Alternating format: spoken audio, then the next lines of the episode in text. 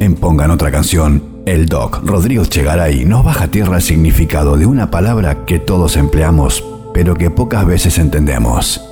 El doc Rodrigo Chegaray en Pongan otra canción. Buenas noches, ¿cómo están? Acá Rodrigo Chegaray en la columna de los viernes en Pongan otra canción. Hoy les voy a hablar de un tema muy interesante, los sueños y el insomnio. Para el psicoanálisis, los sueños son solamente una condensación y desplazamiento de toda la información que tenemos en nuestro inconsciente.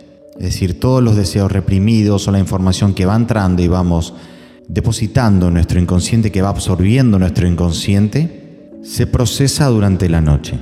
Pero espiritualmente es algo un poco más amplio que esto. Pasamos una tercera parte de nuestra vida durmiendo.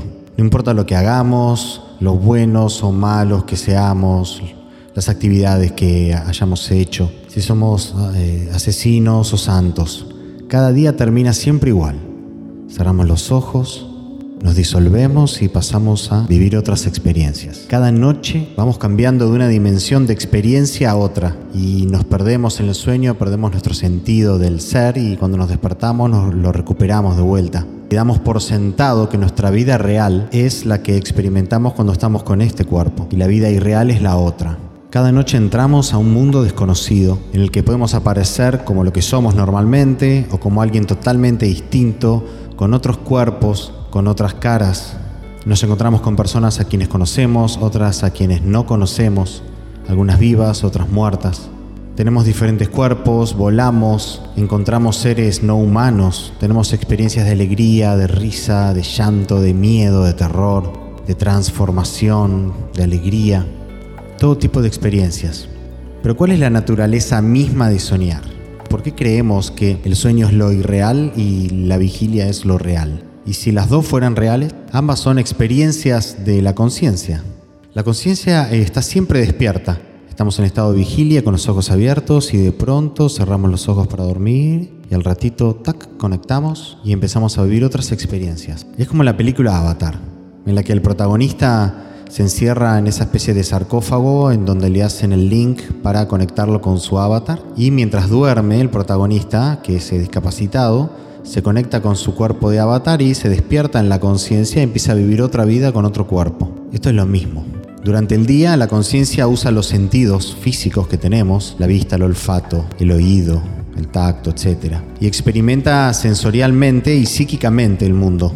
Y por la noche la conciencia se retrae, se cierran los ojos, pero la conciencia siempre está despierta, continúa teniendo experiencias, pero va hacia adentro en la noche. En la mayoría de nosotros, en el sueño, la conciencia ilumina los recuerdos de cada experiencia, los sentimientos, las percepciones sensoriales o pensamientos, como si fuéramos grabando fotogramas con nuestra mente durante el día. Y las experiencias emocionalmente fuertes quedan impresas de manera más profunda en nosotros, mientras que otras experiencias más superficiales dejan eh, residuos más, más suaves, más sutiles. Y esto mismo sucede cuando estamos despiertos, en estado de vigilia. Creamos todo el tiempo sueños y, y creamos nuestra experiencia según donde llevemos nuestra atención. En los sueños estamos en una dimensión donde todas las realidades suceden al mismo tiempo.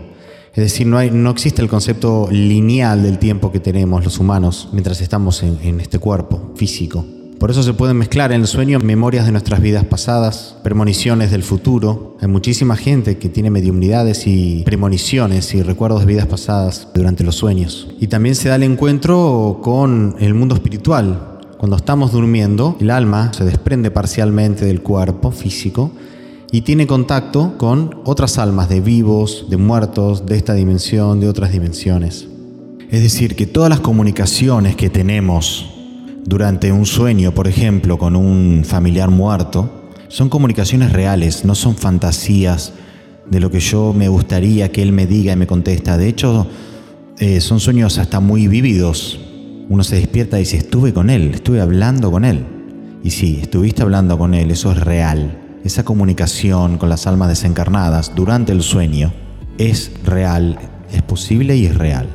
Y en la cultura tibetana hay una técnica llamada, hay un libro que la describe que se llama El Yoga de los Sueños, que se lo recomiendo, es increíble, en donde describe cómo mediante determinado entrenamiento y técnicas podemos vivir conscientemente nuestros sueños. Es decir, habitualmente soñamos y el sueño nos lleva, pero imagínense dirigir totalmente el sueño. Hay mucha gente que me he encontrado que ha hecho esto. Todos los que están escuchando alguna vez lo pudieron hacer. Es el mismo yo, la misma alma, nuestra esencia la que está experimentando tanto el estado de vigilia como en los sueños. Y es la misma conciencia la que experimenta un cuerpo físico estando despierto y otros diferentes cuando dormimos. Todos estos cuerpos son proyectados por la mente, son temporales. Es decir, nosotros, el observador, podemos ver el cuerpo que sueña y el sueño en forma simultánea. Hay mucha gente también que recibió visitas de seres que anunciaron que se habían muerto, que se iban a morir. Sintieron inclusive cómo cuando se, cómo, eh, se, hundía la cama o se movían las sábanas cuando el alma se sentaba a su lado. Y muchísimas personas también han tenido eh, conversaciones con familiares eh, desencarnados, muertos. Muchas personas también sintieron que los acariciaban mientras dormían. Y ahora voy a hablar del insomnio. ¿Cuáles son las causas que pueden generar insomnio, algunas de las cuales, por supuesto, no todas. Una es el estrés y la preocupación constante durante el día. Todos los pensamientos y obsesiones durante el día. Cuanto más obsesivo el pensamiento, más fija queda la mente y más continúa activa durante la noche. Otra fuente de insomnio es el peligro del niño interior, la sensación de peligro del niño interior. Por traumas de la infancia o del útero, se activan los miedos de ese niño interior que estuvo en peligro o que tuvo miedo durante la infancia y queda activo. Entonces, cualquier otra situación, una situación de despido, por ejemplo, de peleas, de separaciones, el niño se activa nuevamente y tiene miedo. Para esto es muy bueno hacer meditaciones del niño interior para dormir, agarrar un almohadón y apoyarlo sobre el pecho y que tu adulta duerma a tu niña, hablándole y protegiéndola, diciéndole que te vas a quedar ahí toda la noche, que se quede tranquila, etc. Porque la adulta no tiene ningún problema para dormir, pero la niña a veces tiene miedo y queda despierta, alerta. Otra causa de insomnio también es, por ejemplo, cuando tenemos memorias de algún muerto.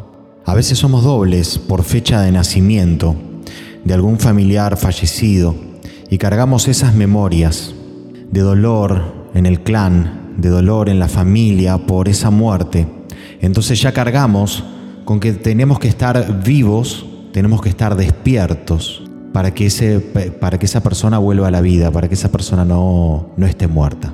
O cuando estaba, te estaban gestando, estabas en la panza y se murió un abuelo, o cuando, o cuando eras muy bebé, por ejemplo. Entonces eh, muchas veces queda impregnada esa memoria de, de que cuanto menos duermo, más estoy vivo porque el sueño a veces se toma también en la conciencia como una muerte, como un paso a otra dimensión. Entonces, como debo estar vivo, porque mi madre o mi padre sufrieron mucho cuando yo era eh, un bebé, por ejemplo, entonces debo estar vivo para que mi abuelo esté vivo, debo estar despierto para que mi abuelo esté vivo, por ejemplo.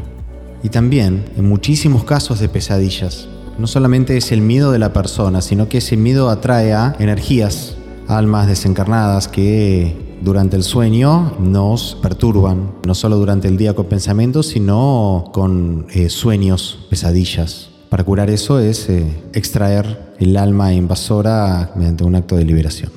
Inclusive hay muchos niños que se la pasan llorando a la noche, cuentan que ven presencias o que hay personas y los tratamos como que están soñando, como que están alucinando, pero las presencias que ven los niños son reales, y la solución en esos casos es eh, limpiar esa habitación, liberar esas almas que están atrapadas ahí, que el niño les está diciendo literalmente que las ve y que realmente están ahí.